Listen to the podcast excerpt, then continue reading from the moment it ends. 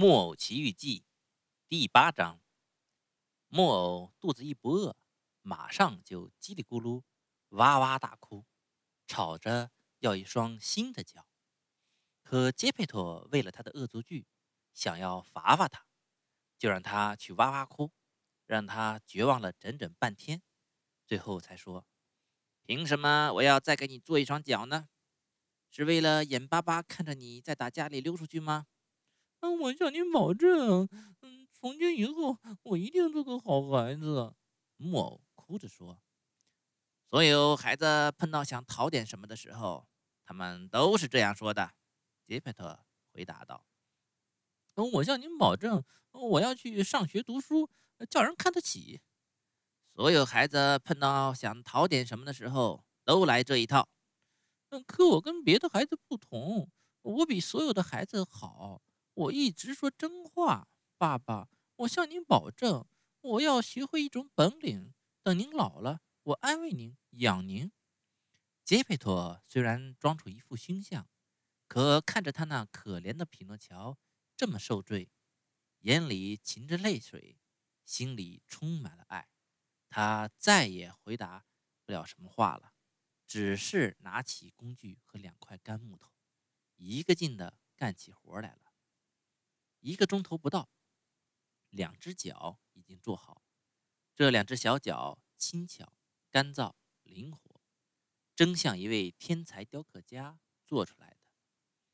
杰佩托于是对木偶说：“闭上眼睛睡一觉吧。”木偶闭上眼睛，假装睡觉。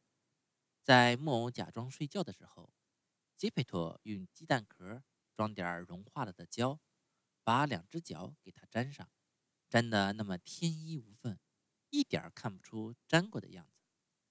木偶一看见自己有了脚，就打直挺挺躺着的桌子上翻了下来，乱蹦乱跳的跳了上千次，翻了上千个跟头，简直乐疯了。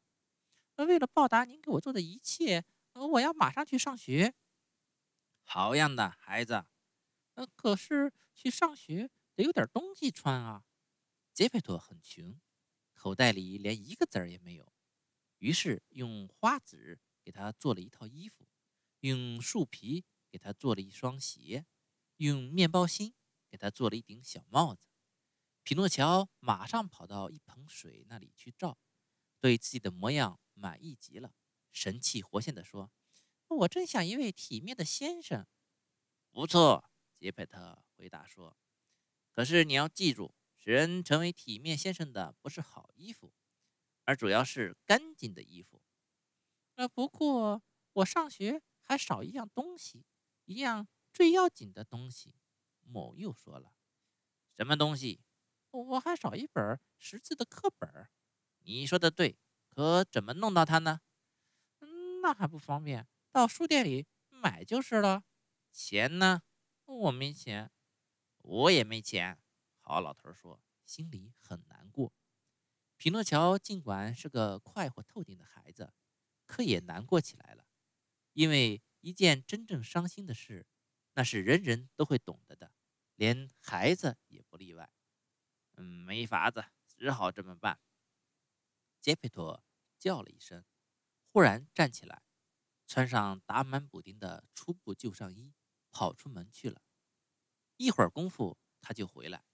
回来的时候，他手里拿着给他孩子买的识字课本，可短上衣没有了。这个可怜人只穿着衬衫，外面可是在下雪。那上衣呢，爸爸？我给卖了。为什么卖了呢？因为我热。他回答这句话是什么意思？